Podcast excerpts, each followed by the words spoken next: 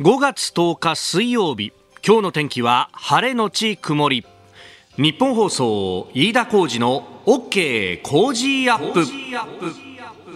朝6時を過ぎました。おはようございます。日本放送アナウンサーの飯田浩二です。おはようございます。日本放送アナウンサーの新業一華です。日本放送飯田浩二の OK 工事アップ。この後8時まで生放送ですえー、こうして毎日ですねスタジオから喋っているというのがまあ5年余りねやってきているわけなんですがまあそのうちの半分以上は、えー、ついたてをつけてですねアクリル板をねえー、つけたまま放送してたんですけれども、そうですよね。ね。で今週の月曜日から、まあ、あの新型コロナの、ね、感染症法上の分類が、えー、5類になったということもあってですね、えー、ちょっと、あの日本放送の中のね、えー、決まり事っていうのもちょっと変更になって、まあ、このアクリルの、ね、板に関しても、まあ、つけるつけないは番組ごとに判断してくださいねということになったんでうちの番組としては、まああのね、コメンテーターの方々にも相談しながら別に気にしない人であればあのついたてつけずにやりましょうという形になってるんですけれどもなんかさこのスタジオ机があってその上にマイクが乗っててという形なんですが、はい、広い気がするね。広いですよね。広くなった気がするよね、うん、全然変わってないはずなのにね。そうなんですよね。でも何かこの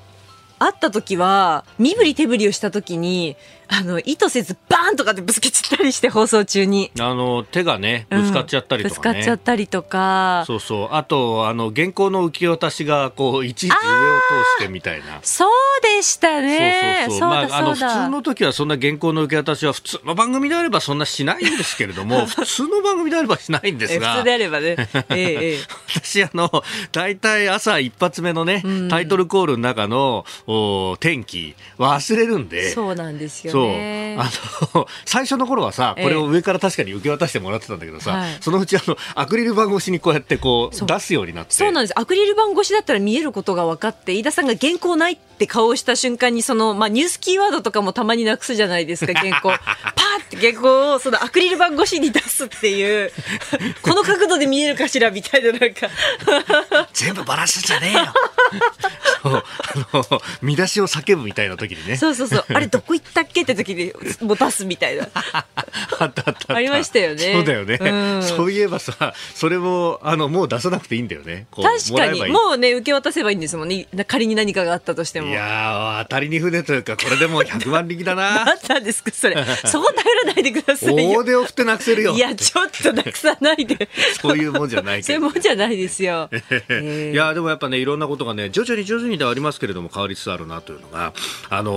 ー朝ですね、はい、会社に来て、うん、であのねラジオリビングのコーナーがあるんで、まあ、上ちゃんのね番組のラジオリビング。これがあの大体番組のエンディング直前5時50分ぐらいにありますんで、えー、我々がですね支度をしていると、まあ、そのラジオリビングのね人たちが、まあ、コロナの前は食品が入るとですねその試食の準備っていうのを始めてこれがねまたねいい匂いがしてくるわけだ。で、ああ、コロナで食もなくなっちゃったよね、なんていうのが3年間ぐらい続いていたんですけれども、も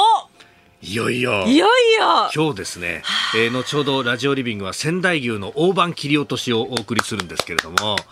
もうね、昨日の明日こういう商品をやるんですよっていう打ち合わせの時からもう新庄アナウンサーが恵比寿顔でね。いやもうようやく3年ぶりの試食ですよ。試食をしながら商品を紹介できるという。なんか昨日その打ち合わせしてもう明日から試食再開でって言われた瞬間私泣きそうになっちゃってなんだか。なんか涙ぐんで、ね、涙ぐんできちゃって。ああようやくなんて。もう今日は一世一代の。本当にもう気合を入れてラジオリビングですよもう。いやいやちょっとどんなモチベーションで仕事してんだよ。もう帰ってきたラジオリビングですよね 私にとってはもう。帰ってきたじゃねえよずっとやってたずっとやってるんですけど なんか本来のラジオリビングが帰ってきたっていう感じがこうしますよね。やっぱりさあの人間って食で生きてるんだなっていうのがよくわかるよね。そうですね。逆に言うと食べ物の恨みは恐ろしいんだなっていうのがよくわかるよね、えーえー、いやでもねなんかあのちょっとずつねそういう明るい話題が出てきたっていうのはねいいことでございますよ。ね、えー、リビング気合を入れて気合を入れて。今日も6時、えー、25分過ぎ30分前にお送りいたしますんで、はい、仙台牛そんなに笑顔にならなくて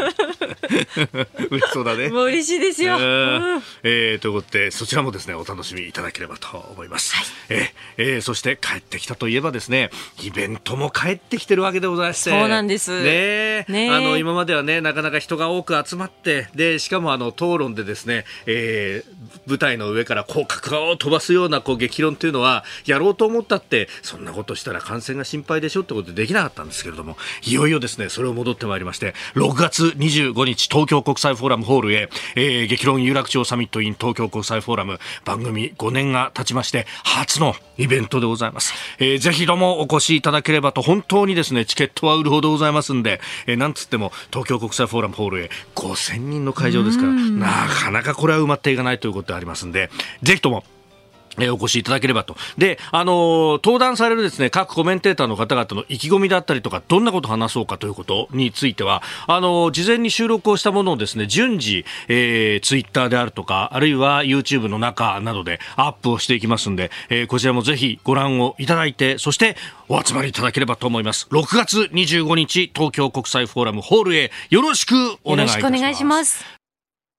あなたの声を届けます。リスナーズオピニオン。この傾向ジアップはリスナーのあなたコメンテーター私田新行アナウンサー番組スタッフみんなで作り上げるニュース番組です、えーぜひメールやツイッターでご意見をお寄せいただければと思います。私の失敗を文字にして残さないように。これ文字にするとまた残っちゃいますから、ね、そうですね、確かに。えー言葉だったらまだね送りっぱなしみたいな、まあまあ、あんまりそういうこと言っちゃいけないんだけどね、えーさて、えー今朝のコメンテーターは数量政策学者高橋洋一さん。この後6時半過ぎからご登場です。まずは就任1年韓国ユン・ソンニョル大統領について、まあ、日韓関係ですね、えーそして6時50分過ぎニュース7時またぎのコーナーは、えー防衛財源法案今日にも採決というニュース。それから昨日はあ3月の実質賃金が厚生労働省から発表されております。でおはようニュースネットワークのゾーンプーチン大統領演説、えー対独戦勝記念日パレードなど、えーこの分析についてですねこの時間は軍事ジャーナリストの黒井文太郎さんとも電話をつないで、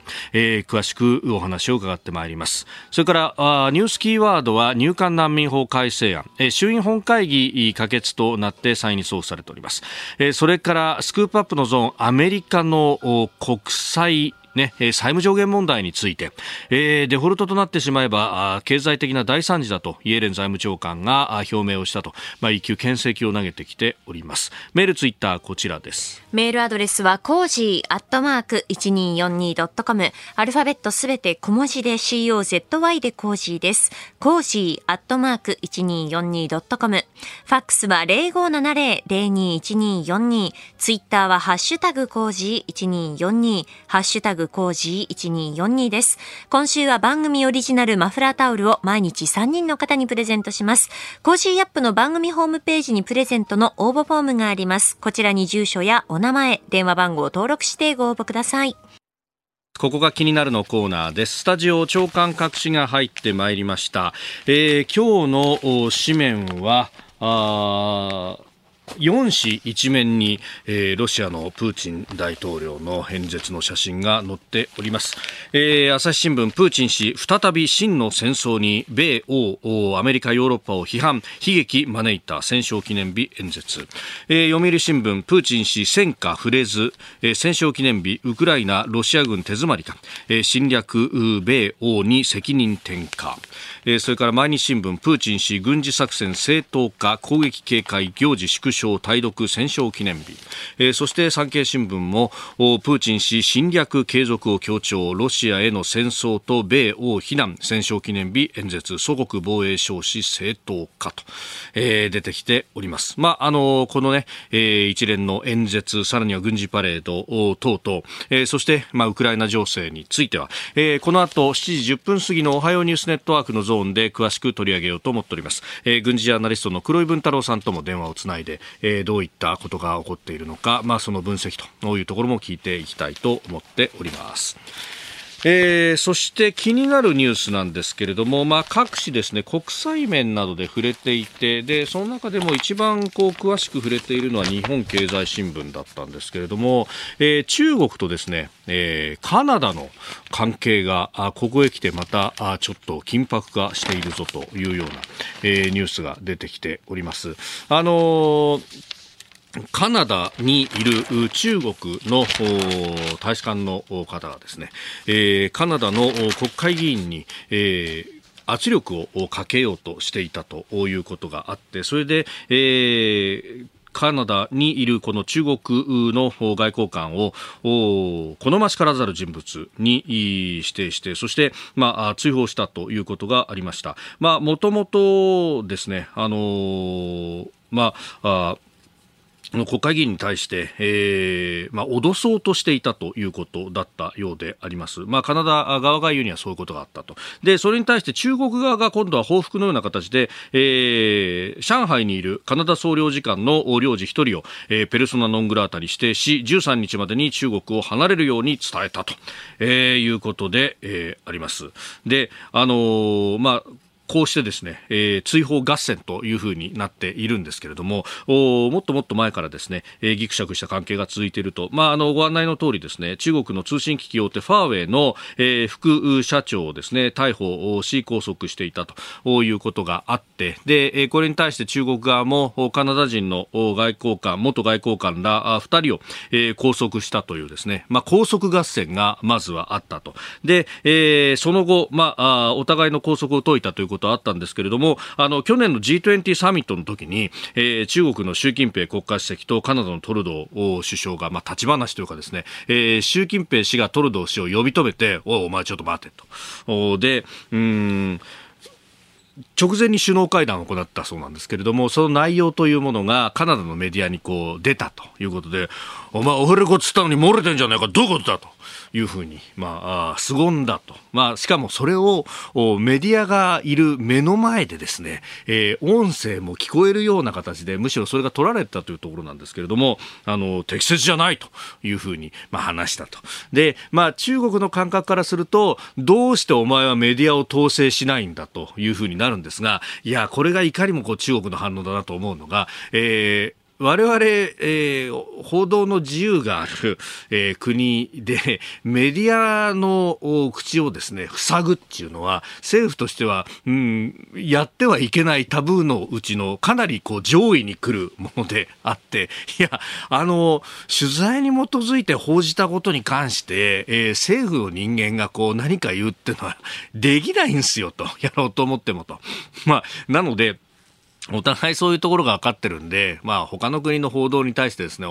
あの、正式にその報道機関に対して、えー、事実が間違ってるぞというふうな抗議をするというのは確かにあり得るところなんですけれども、そもそも報じるなっていうふうに圧力をかけるっていうのを、平然と相手国にまで、えー、言い放ってしまうというあたりが、まあ、いかにもだな、と、いうところはあるんですけれども、まあ、あの、こういったことでですね、カナダと中国の間、ぎくしゃくし続けているんですが、まあ、やっぱりあの、中国は下に見る国国に対してこういうこと平気でやってくるなというのと、まあ、あの、あからさまな試験侵害なんだけども、それも平気でやるよねっていうのが、まあ、あると。で、えー、まあ、翻って、えー、考えると、まあ、G7 のね、えー、主要国の一員でもあるということ、そして、まあ、価値観を共有する国でもあるということ、えー、全く日本一事でもないし、むしろ日本の方が、えー、法人の拘束という意味では、ね、えー、先日の、まあ、アステラス製薬のですね、幹部の方の拘束が記憶に新しいところですけれども、えー、報道されているだけでも10人以上の人が拘束されているよというようなこともある。まあ、あこうした流れの中でですね、G7 サミット、まあ、日本として、あるいは G7 として、どう足並みを揃えて、中国に対してメッセージを出していくのか、まあ、得出しをして、これを共同声明の中に載せるんじゃないかみたいなことも報道されてますけれども、ま、あアジアで行う G7 の意味というものを考えると、まあ、そうした流れにもなっていくのかというニュースでもあります。ここが気になんでした。ここが気になるプラスのコーナーです。この時間からコメンテーターの方々ご登場。今朝は数量政策学者高橋洋一さんです。おはようございます。おはようございます。よろしくお願いします。よろしくお願いします。なんか口の中入ってませんか？なんかふっくり膨れてますよ、ほっぺたが。いやあのリスみたいになってなんかね、牛丼を見てしまったから。どうもすいません。どうもすいません。本当に久々の試食で興奮してしまいました。うん、えー、今日は8時までよろしくお願いいたします。そうね、えー、コロナがね、5類になったっていうことで。やっぱりこういうのはいいですね。こういうのがね、このついたてもなくなって。そうそう、ついたてもなくなったしね。はい。牛丼も食べられて。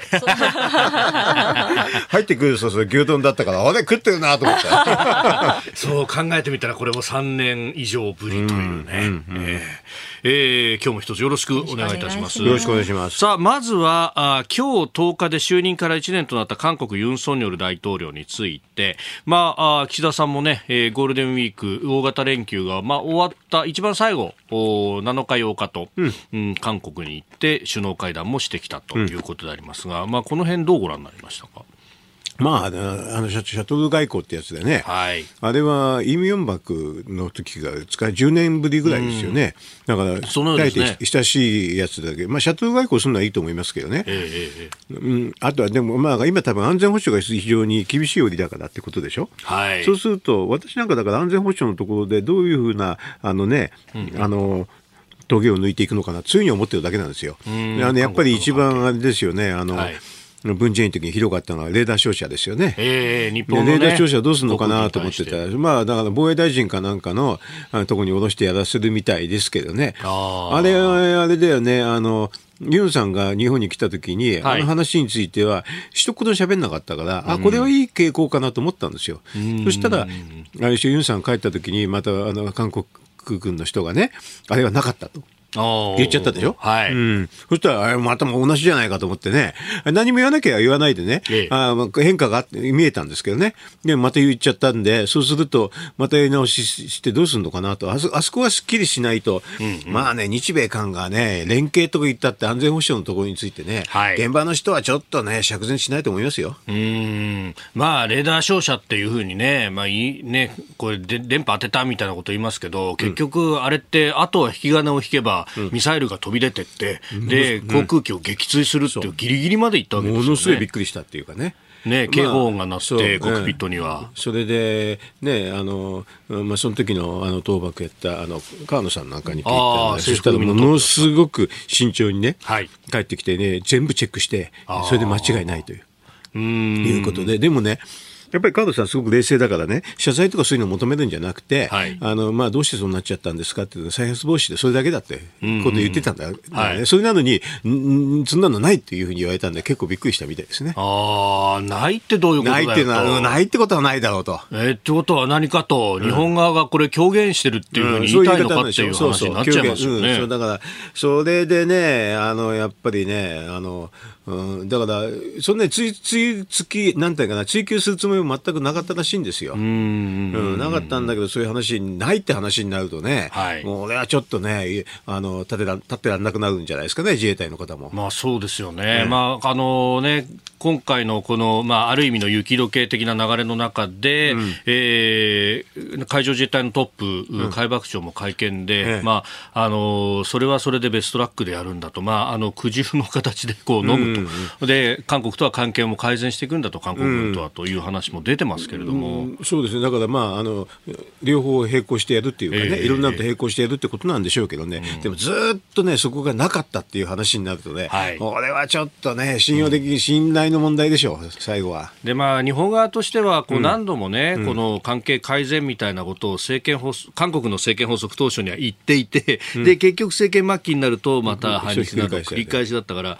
もういい加減これはちょっと冷ややかに見てる人たちも多いような気もします。まあ、だってまだ5年でしょ、はいせあの先生ユン、ユン政権は。ユン政権五年一期しかないからね。はいだから、また、あの、ひょっとしたら前のね、あの、革新系というかね、あの、政権に戻ったらまた同じなんじゃ、同じになっちゃうんじゃないのっていう感じにもなるから、だから、ユン政権の時に前の文在寅政権でやったことを全部ね、あの、なしにしてくれたらね、これはこれで一つのやり方だと思うんだけど、全部なしにならないでしょうね。あーだからまさにね、ムン・ジェイン政権がやったそのレーダー照射とかを、もう、おね、経緯を見直すみたいな、経緯を明らかにしてくれれば、我々としてはね、で再発防止してくれればそれでいいんだけどね、と。あとはでね、あの、なん。だっけな、慰安婦像の話とかね、あはいあの、基金の、慰安婦基金の話とかね、ええなあの、もうこれはねね、岸田さん。がやってた時ですからね。外務大臣だった時代ねですもん。ねそう、そん。なの全部ね、まあ、前の文在寅政権すごかった、すごかったですからね、それを全部なしにしてもらえるぐらいにしてもらった方がいいのかなって思いますね。番組スタートから5年初のイベント開催決定。飯田浩二の OK 工事アップ。激論有楽町サミット in 東京国際フォーラム。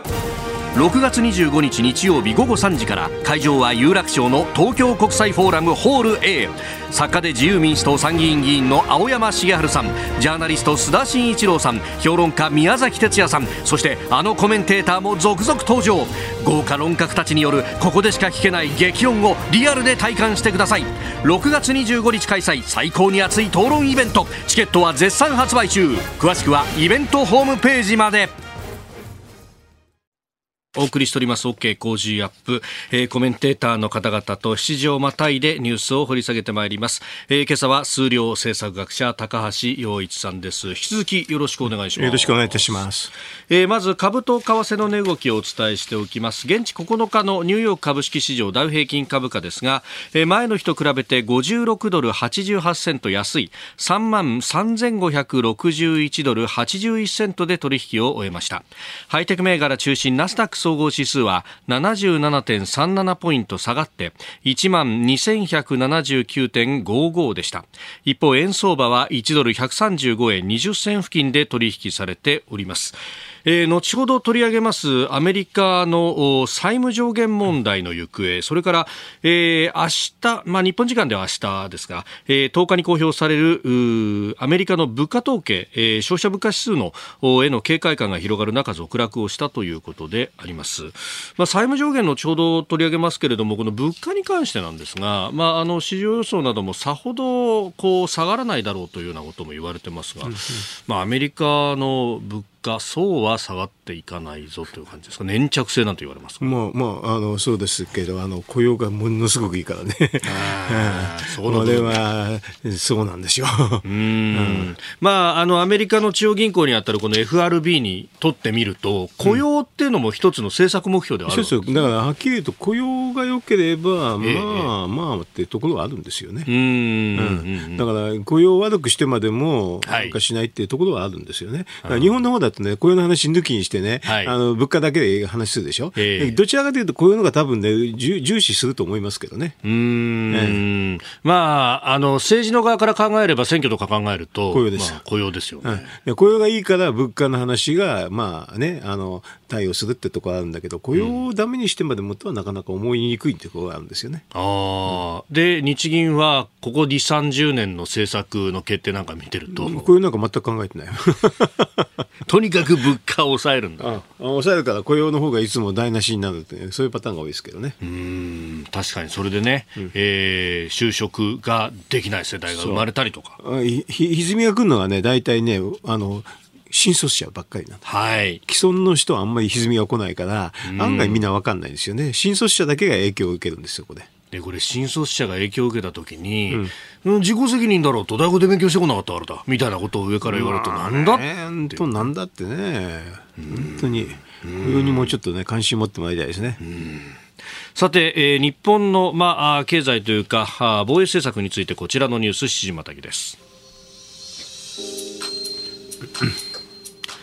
防衛財源法案、今日にも採決。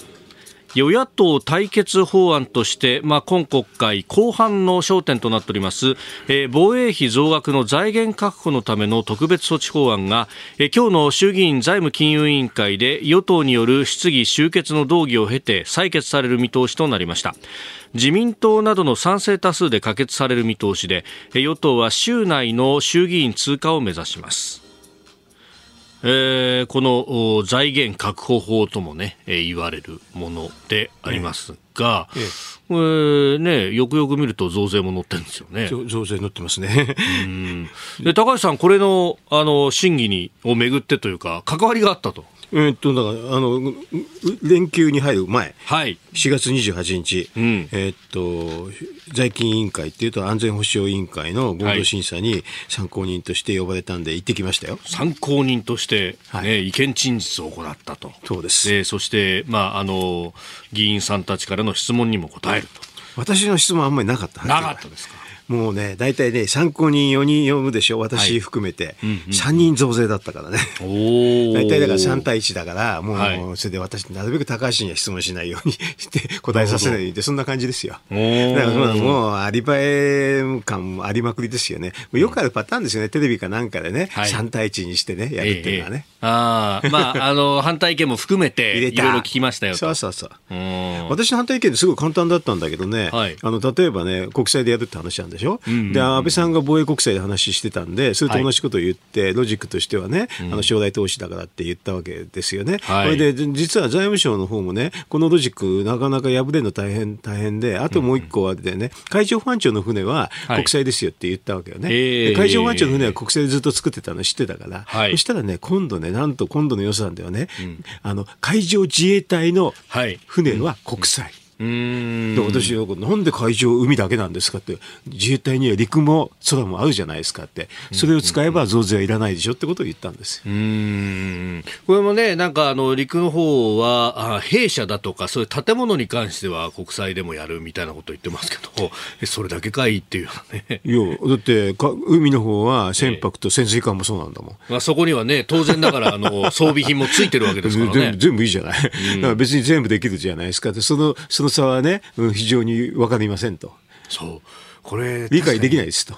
あの陸上自衛隊の人に聞いたことがあるんですけど、ん確かにあの海上自衛隊の予算のつき方って、船一隻ってそこにあの全部の装備品も含めてってやるんだけど、我々陸は一個一個に予算が個別についてるんで、あの予算取ると大変なんですよって話を聞いたこと全部込み込みでいいじゃない。ね、本来であれば。うん、あの別にそれはそれでいいじゃないと。だって一個かけても結局部隊として動きができなくなっちゃうっていうのは一緒ですもんね。ね、空なんかもまさしく海上自衛隊とそっくりですよ。うんそれなのにねそ、そこは書いてないんですよね。あの陸と空は書いてないからね、はいそれはおかしいと。うん言ったわけ。そこをね、あのちょっとね、あの国際対象経費にすればね、はい。全全然増税いらんいらんでしょと、これ一番わかりやすい例言ったの、その他に3つ言ったんですけどね、三つの他の3つはちょっとちょっとわかりにくい、わかりにくいというか、テクニカルな話もあったからね、まあ、テクニカルって言っても外為特会の話と、債務償還費の話と、はい。ふでも防衛版のふるさと納税ですけどね、でみんな簡単な話ばっかりですけどね、でもなんなんせ10分しかないでしょ。はい。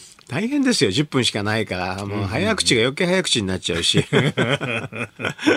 まあね、4人いると10分ずつで40分ということになってしまうとね、反対意見は10分。残りは30分はあれですよ。賛成増税意見。と。うんさああー防衛財源確保法についてというところで、まあ、これね、えーその、お財源について、えー税でって話が出た時点で、まあ、これ安全保障関係のね、えー指揮者の方々も増税に傾いてしまうのかと。まあ、この何か政策にこう紐付けてみたいなところってそれこそ教育の方々に対して無償化するんだから増税で当然だみたいなことになったりとか。なんかいろんなものを絡めてきますね。そのでもロジックを聞いてた時にちょっと笑い出しちゃったんですよ 私はっきり言えばね、はい。だってあれですね国民が増なんか防衛について理解してないからね増税にして関心を集めるってそんなようなロジックだったんでねそれはないだろうと思いましたよ。だからそういうのもあったからふるさと納税やってねそっちの方がねあのあはい。なんかなんか PR 効果高いんじゃないですかって言ったんだけどね。ああ、確かにね、あの、使い道について関心を持つという意味で言えば、別に消費税にする必要全くないわけですよね。ふるさと納税のはるかにいいじゃないですかと。ということも言いましたけどね。もう最初からだから増税ありきなんですよ、これは。ああ、もともとまあこの法案自体には、そのよ、お予算の無駄を減らすだとか、ええ。こういろんなこと盛り込まれてますけれども、それで足らない場合には、増税もっていうのもうだから。予算、あだからね、無駄を減らすとか、はい。あとは、なんだっけな、剰余金使うとかね、はい。あんなの財務省のもうなんかさじ加減一つでできちゃうんですよ。あだからあれはね、あの、いくらでも変えられると思ったんで、はい。それをいもうなしにしてもね、増税がないような財源を言ったんですけどね。うーんまあ、本当、これが採決をされてってなると、これもう、おまあ、ある意味、増税の道筋がつくみたいな。あもうつ、もうついついてますよ。もう大体これ在閣法が出た段階でね、はいあもうこれはこういうことかなと、もうそういうふうに道筋がついてますよね。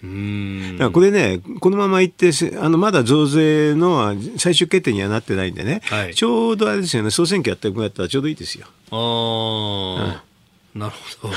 えーこれ、こういう法案が通ってるってことはもう増税ですよと。うん。否定はできないはずだから、あの、もう、あの、なんていうかな、あの与党の方は。ああ、まあ、条文には載っている。そう。それで、あとね、この、この、私が参考人の時にね、誰がね、はい、あの、質疑したかなんかよく見てね、えー、その選挙区の人はね、その日に増税の人か、あの、反増税の人かをね、よく見極めたらいいと思いますよ。うん。質問ですぐわかるから。ああ、まあね、今ネットにも上がっていますし、はい、また、しばらくすると、議事録で出てきたりもしますもんね。そうですね。なんかね、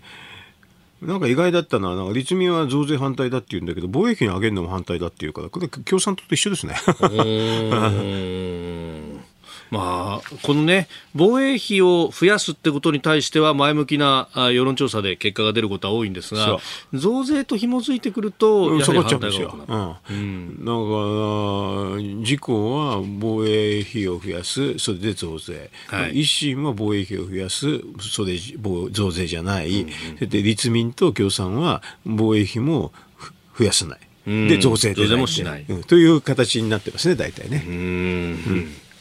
さあ、そして、まあ、足元の経済の話、昨日、厚生労働省から毎月勤労統計調査の速報値が出ました。まあ、これ3月の数字ですけれども、えー、実質金が下がってるじゃないかということが経済面などでは出ております。うん、まあ、前年同月比マイナス2.9%と。そうですね。これね、現金給与総額は上がってるんですけどね。そうですね。だから、まあ、雇用が増えてるときはこういうこともあるんですけどね、大体あれですよね、賃金出すときに、賃金の方がちょっと遅れるんで、はい、実質賃金がね、えー、なかなかあれですよね、もうちょっと雇用が引き締まって、賃金がもっと上がらないとなかなか大変ですよね。うん、うん、まあ、消費者物価の方は、やっぱりこれは輸入する原材料の価格であるとか、そうですね。部分がかなり大きい。消費者物価でもだんだんだんだん下がってくるから、だんだんだんだん、これから賃金の上がりの方がね、効いてくると思いますよ。この間の春闘の話とかそういうのもね、はい、あの、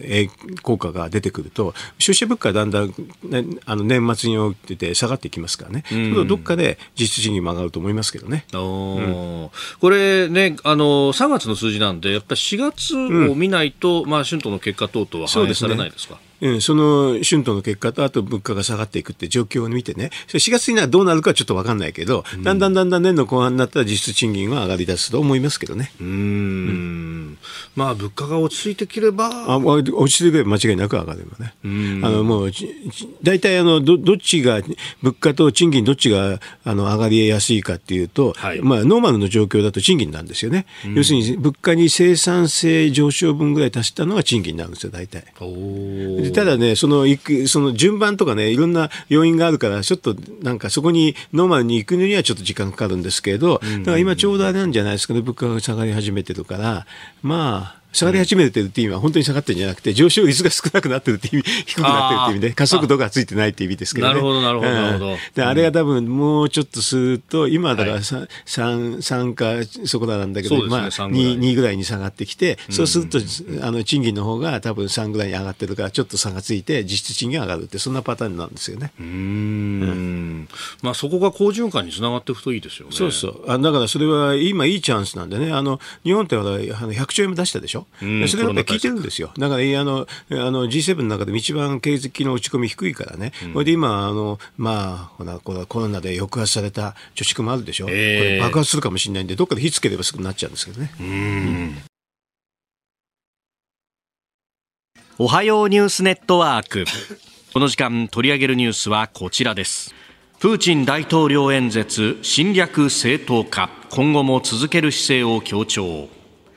ロシアで9日第二次世界大戦でナチス・ドイツに勝利してから78年の記念日を迎え首都モスクワの赤の広場で記念の式典が行われました。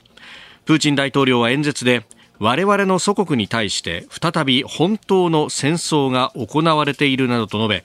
ウクライナへの軍事支援を強めるアメリカやヨーロッパを非難した上でロシアによる軍事侵略を正当化し今後も続ける姿勢を強調しました。えー、東京最終版、今日は4紙がこの話題一面トップで、えー、書いてきているというところであります。まあ、この戦勝記念日、あるいはパレードの様子なども含めまして、えー、この時間、えー、軍事ジャーナリストの黒井文太郎さんと電話をつなぎまして、えー、ウクライナの現状も含めてお話を伺ってまいります。黒井さんおはようございます。あ、おはようございます。よろしくお願いいたします。はい、お願いします。さあ、まずは昨日の式典並びにプーチン大統領の演説、黒井さんどうご覧になりましたか？はい、あのまあもともとですね、えー、まあやる場所を制限するとか、そういったその規模を縮小するというようなことは発表されていたんですけれども、はいまあ特にモスクワのパレードをですね、まあ例年比べてまあ非常に小規模だったもんですから、えーそちらの方はちょっと驚きました。はい。あのー戦車が1台しか出てこなかったとかっていうのが結構大きく報じられてますね。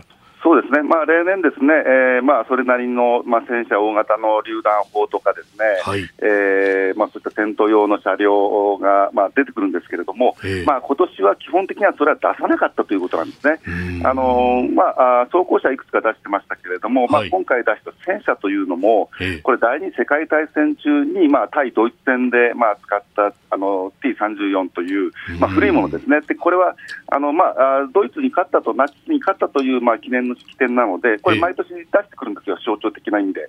えーまあ、それ、まあ、実戦ではもう 古いんで使えないんですが、んまあ、それだけを出して、まあ、実戦のものは一切出さなかったということですね。うーんあのーこれっていうのは、その兵器が足らないからだみたいなことを思っちゃいますけど、そういうわけではないんですか？ああの兵器はもちろん足らないです、あのまあ、戦争始まってからですね、ええ。えー大体戦車2000両近く失ってるんですね、ん。そういう意味では足りないんですけれども、はい。ただあの、全くなくなったわけではないんで、無理すれば持ってこれたんですが、うん。まあまあ今年はですねとにかく戦争のさなかということで、まあ、はい。実戦、作戦の方を優先したという形だと思うんですね。それから演説の中身についてはいかがでしたか？はい、あのまあ、これはですね、そういったその NATO 云々というような、まあはいあとドンバス地方云々というようなこともう超えちゃってですね、ええ。えーまあ、自分たちはロシアは悪の西側に、まあ、攻撃を受けていると、ではい。祖国防衛の、ロシアの防衛のお正しい戦争だという、まあ、自己正当化ですね、プーチンの。なんですけれども、これ、その急に始まったわけじゃなくて、あの去年の年末、あの大晦日の演説、声明をしたんですけれども、はい。それからですね、プーチン、今年の2月21日にも連日教書演説演説という長い演説したんですがうん、そこで持ち出してきたその被害者であるといううー論理ですね。で、これですと、まあ、戦争を継続する、まあ、意思を示したというような報道多いんですけれども、はい。それを超えちゃってですね、ええこれ、プーチン勝利するまでやめられないように自分を追い追い込んじゃってます。なので、まあ、要は守る、ロシアを守るための戦争で正当だって言ってるっていうことはですね、はい。えーもう最後まで戦うっていうことですから、あー例えばうまくいかなかった、勝てなかったから途中で停戦するとかっていうことが自分でできないようにしちゃってますよね。はあ、退路を断ったっていうような形ですか？そうですね、ここまで行っちゃって、自分が戦争を始めて、多くのロシアの兵士が死んでますから、亡くなってますから、はい。今さらこれは違ったということは言えないということですね。はあ、これ、そうなると、日本国内でね、結構即時停戦論みたいなことを言う人たちもいますけれども、そもそもロシアがこの姿勢でそれができるのかっていうとなかなか難しいですよね。うん、あのプーチンもおそれは自分のお自己正当化できなくなっちゃいますんで、これは彼、メンツを最優先しますんでね、うん。これはもう難しいと思うんですね。はい、えーさて、ここで、えー地震に関する情報です、えー総務省消防庁の全国瞬時警報システム J アラートが、えー緊急地震速報を発出しております。えー能登、半島沖で地震北陸で強い揺れ、えー予想最大震度は5弱ということであります、えー対象都道府県は石川県能登半島沖で地震ということ、えー北陸で強い揺れがあ予想されるということであります。緊急地震速報が、えー石川県に出されております、えー地震に関する情報またあー揺れ等々お情報があ入りましたらお伝えしてまいりますが、えー緊急地震速報石川県を対象にい出ております。えー黒井さんすみません、えー続けていきま参ります。よろしくお願いいたします。はい、お願いします。さああスタジオにはあ高橋洋一さんもいらっしゃいます小池さん、お久しぶりでございます。あそうですね、おはようございます。はいおはようございます。はい。お元気ですか？あ、なんとか。はい。はい。また大阪でぜひお願いいたします。およろしくお願いいたします。はい。あのね、えーこのおロシアの戦勝記念日、そしてその先えーの話ですけれども、なんかロシアの国内、そのお民間軍事会社のお代表とお正規軍が揉めてるみたいな話とかも出てきますけれども、内情っていうのはどうご覧になってますか？はい、あの、まあ、あの、民間軍事会社ぶり、あの、はですね、ワグネルはですね、えーそのバフムト戦線というところで、えーまあ、前線の前線、まあ、最前線に投入されていて、はい。えーまあ、自分たちがそのロシア軍から正当に扱われていないということで、まあ、文句を言ってるんですけけれども、うん、ただ、このワグネルはその報道されているほどのまあ大きな存在ではなくて、まあ、あくまでもその鉄砲玉みたいなですね、えー、ものですから、あまあ、そういうところで、えーまあ、確かにあの非常にその戦果を上げてるんで、人気あるんですけれども、はい、おまあ、ロシア軍としては、なんとか彼らを、まあ、ただ使っていこうというようなことですね。うん。であの今後の展開なんですが、そのウクライナ側はあ反転攻勢に、うん、この春出るんだということを言っていますけれども、はい、これはどうなっていきそうですか？うんそうですね、ですから、ウクライナ側はですね確かにその温存している兵力をですね、えー、まあかなり具体化してきてるんですね、えーえー、もう大量の戦車を西側から受け取ったりですね、えー、それからおそらく4万人以上の新しい兵士を作ったりとかいうのがあるんで、ええ。ー、まあ、反転攻勢はおそらくします、ただ、ですね、それをいつどうやるかというのは、あの相手方のもうなんていうか、馬鹿し合いのような駆け引きありますんで、それは、はい、ちょっと予測するのは難しい。です。ただロシア側もですね実はまだ温存している兵力がありますので、えー、ロシア側もただ一方的にやられるということにはおそらくならないとは思います。うん。そうすると、この戦争そのものっていうのは長引く可能性の方が高いですか？そうですね、あのどちらかがまあ圧倒的に追い出すあ、駆逐するということは難しいので、えーまあ、ただ、作戦によってはですね、えー、どちらか優勢ということはありえますけれども、お一方的なあ、どちらか一方的にっていうのはですね、なかなか想定しづらい局面ということになると思います。うん。そうすると、そのもう一個、その陽動的なところで、あのクレムリンに対して無人機が、あまあ入ってきた、これ、どっちがやったのかも含めて、ですね謎ばっかりなんですけれども、はい、こういうようなものがこれから先、増えていくんですか？そうですね、あのー、まあ、大規模なものってなかなか難しいんですけれども、えー、あのー、まあ、大きく分けているウクライナ側のあの国防省の情報総局というところも、さまざまな工作する能力があるんですね、えー、ただ、まあ、彼らはあんまり自分たちがやったって言わないんですけれども、えー、あとあの、ちょっと正体不明なんですが、まあ、自分たちはロシアのパルチザン、抵抗勢力であるという名乗るグループがですね、そのロシア側のまあ抗戦派と言われるブロガーを爆爆発して殺したりとかいうようなテロも行ってますので、はい、こういったものはあの定期的にこれからも起こると思います。なるほど。わかりました。いや、黒井さん、朝からどうもありがとうございました。はい、どうもありがとうございました。またいろいろ教えていただければと思いますので、よろしくお願いします。はい、はい、お願いいたします。失礼いたします。はい、どうも、失礼いたします。えー、軍事アナリスト、黒井文太郎さんとつなぎました。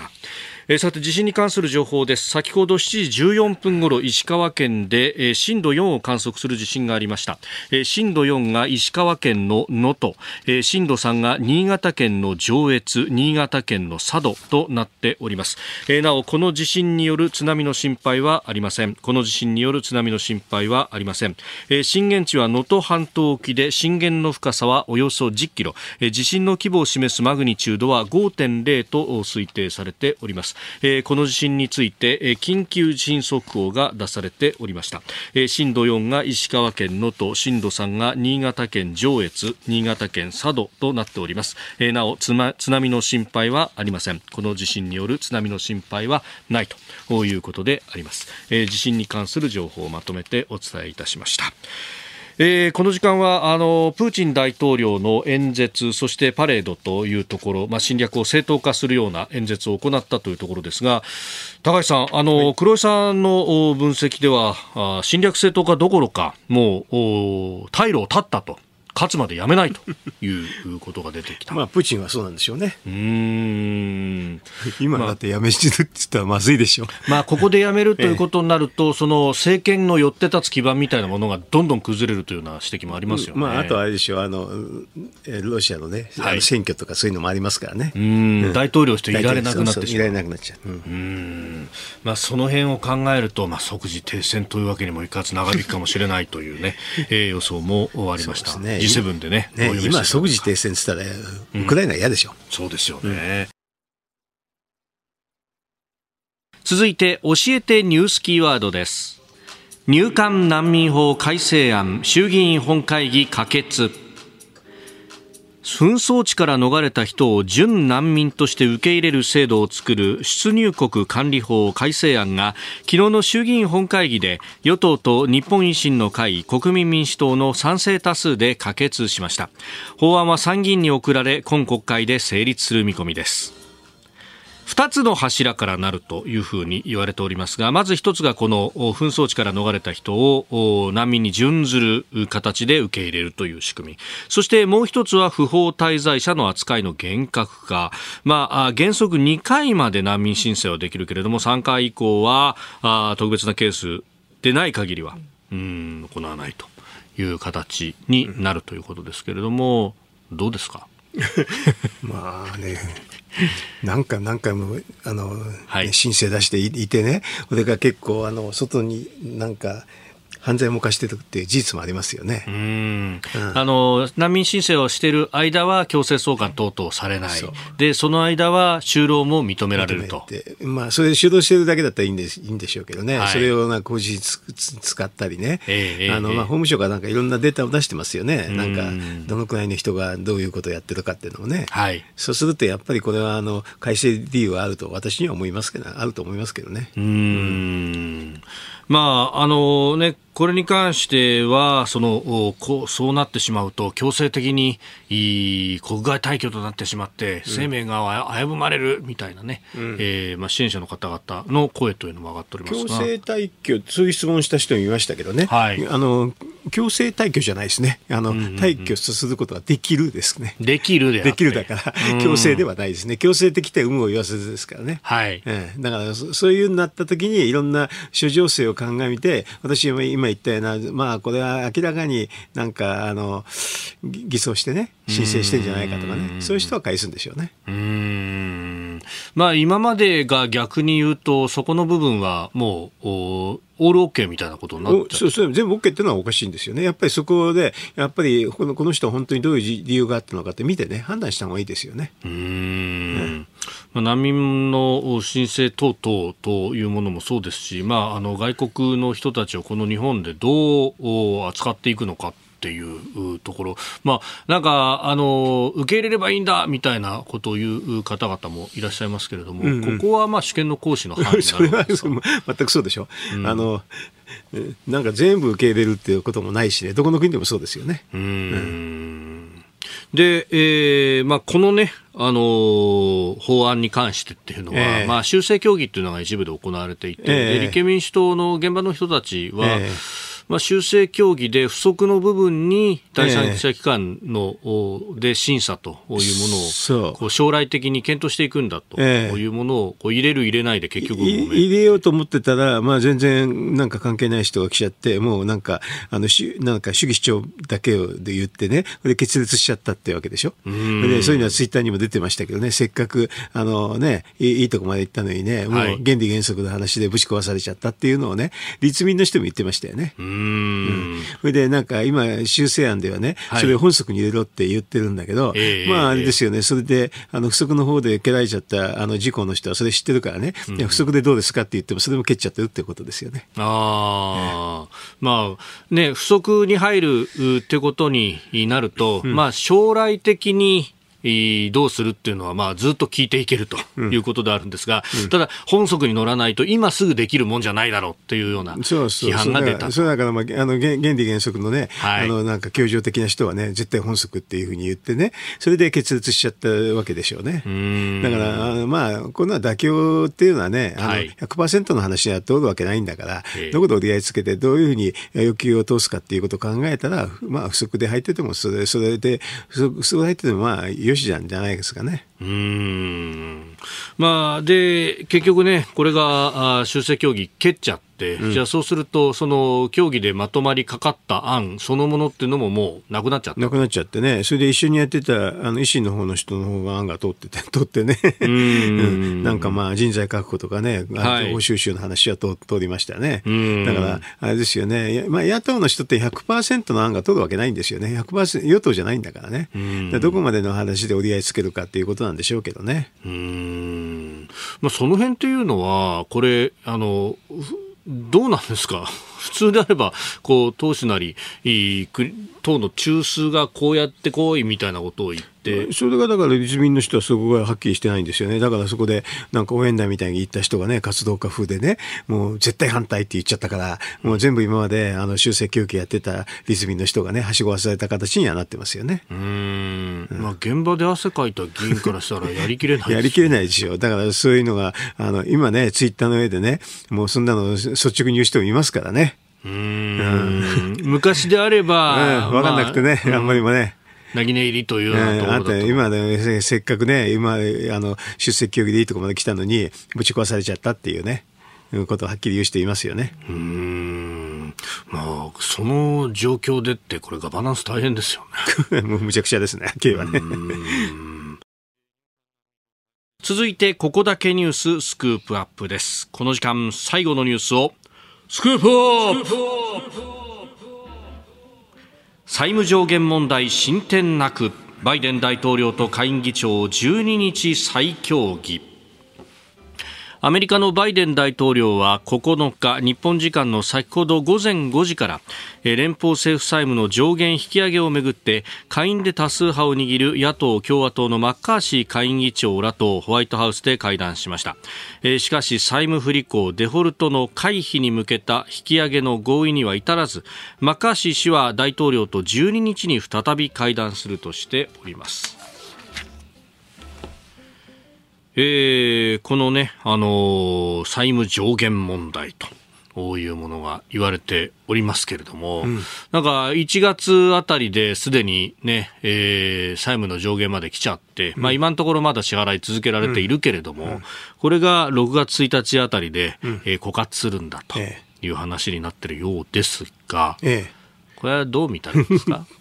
もうこれ、あの、みんなこの会談でね、大騒ぎしてね、はい、もう債務不履行だ、債務不履行だって言うでしょ？ええええこの根拠の法律って知ってる、知らないでしょ？知らないですね。えっ、ー、とね、100年ちょっと前のね、はい、あの、自由交際法って法律なんですよ。自由交際法。第二自由交際法って名前ついてるんですけどね。はい、それに、そこで上限決めちゃったんでね、そうするとね、もうそこにいつも引っかかっててね、はい100年ちょっと前ですけどね、その今まで上限が何回ぐらい引き上げられたかっていうのも多分皆さん知らないと思うんだけど、うん、80回ぐらい。お打率8割。これで8割の時にねじれがあると必ずこういう、はい、今回になるわけ。でもお互いに分かってるから、はい、ねじれがあって、これを、これで本気になってやって、デフォルトさせるって人は今までいませんでした。そこまで追い込むっていうのは、嫌な。だって分かってるからね、追い込んだ方が実は言われちゃいますよ。ずっとあんたたち今、なんなこの100年以上昔からこの同じ話があるでしょと。なんであるのっていう話になるでしょ？だから、まあ、楽観的かも言われるかもしれないけれど、また今回も、はい、あの政治的駆け引きのショーで終わるというふうに私は読みますね。うん100年間やってる話ですから。なるほど。まあ、で、ギリギリまずやるぞ、やるぞ、やるぞって言って。やるぞ、やるぞって、本当にやるやるぞ、やるぞって言わなかったら本当に妥協も引き出せないでしょ。ょ。ああ、うん、どこまでギリギリ突っ込めるかの月まあ、6月1日だから、はい、あの何日か前まではやるかもしれない。そうすると、まあ、まあ、今月の最終週。うん、ぐらいまでやるかもしれない。29、30、31まあ、それはいろんな手続きやるから、はい、あのそれを見ながらね、やるんじゃないですかね。でもこの話でね、今までね、あの、いや、100年間もこの法律があってね、はい、それで80回ぐらいを実はね、80年もね、あの、うんうん、上げてきたっていうのは、ででも、今までそれでミスって、はい、上げ損なってデフォルトになったことはないっていう事実はありますよ。あれ、オバマ政権の時に、政府施設の一部閉鎖はあったけど政府施設の閉鎖っていうのはある。ああるけれど、まあ、これはだから、じゃあ何回もある。何回も何回も 政府施設の閉鎖は。で別に大したことないから、あ、そうかって感じ。ああ、うん、完全なデフォルトではなくて。そうそう、画面シャットダウンってこれはよくある。はいあこれよくある、うん、そのぐらいまでは、うん、よくある。でもだからそのくらいに追い込むってことはある。でもデフォルトになってることは今までありません。なるほど。そうするともう完全な駆け引きの世界なだけと、これどうなんですか？6月1日ギリギリになってきてじゃあちょっと2週間だけ伸ばそうかみたいなこうつなぎそういうのもあるかもしれないしそれがまとまらなければね、はい、でもデフォルトはないあなるほど、うん。まあ、そこまでギリギリになってきたら、まあ、つなぎ法案ぐらいは通そうかみたいな、また、なんかね、いろんな裏技もあってね、はい。そういうのあるんだけど、まあだからあれなんじゃないですか、画面とシャットダウンかね、はい。政府間閉鎖でね、あんまり関係ないところ閉鎖するとかいうのはあるかもしれないなと思いますけれど。あ、ーだでもデフォルトになるかことは今まで100年以上の歴史からはなかったです。ああ確かになんかね、あの、アメリカのこの政治系のドラマとかを見てると、あの、緊急事態庁から予算引っこ抜いてきて、それでこう当てるとか。い、ろんなのがあるからね。いろんな、そんなところからお金持ってくるんだみたいいろんななことをのがあるから、するんですね。うん。いろんなのがあるから、ええ。だから、まあ、あの、このデフォルトかって言うんだけど、ここでまず、あのあの、そうやって突きつけるのは間違いないんですよね。ああ、野党側としては、うん共和党側としては。そうそう突きつけるのは間違いないんだけど、だっはいて自分がそういうふうに政権取った時はものすぐやられちゃうじゃないですか。それだからみんな分かってるんですよ。ああ、やりすぎると、しっぺ返し食うのは俺たちだぞと。それであ共和党の方が怒られちゃうじゃないですか。今まで100年間も同じことやってて、なんで今回だけやるんだっていう話になるでしょ。あーまあ、そのオバマの時のガバメントシャットダウン、閉鎖があった時も、共和党やりすぎじゃないかと、ティーパーティーやりすぎだったあの時ありましたからね。逆に言われるんですよ、うん。だからこれはだからそこそこのところで、な多分ね、まあ、ちょっとね、楽観的すぎすぎるかもしれませんけど、私が言ってるのは過去の歴史はそうだったって言ってるだけですけど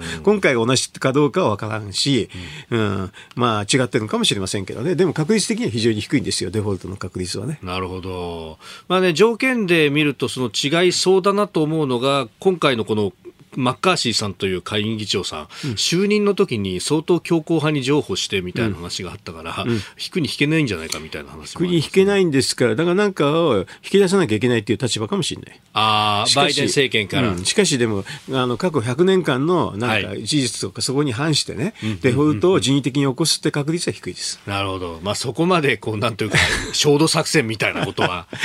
だってこんなのやったらほとんどもう歴史に残るようなアホになっちゃうじゃないですか。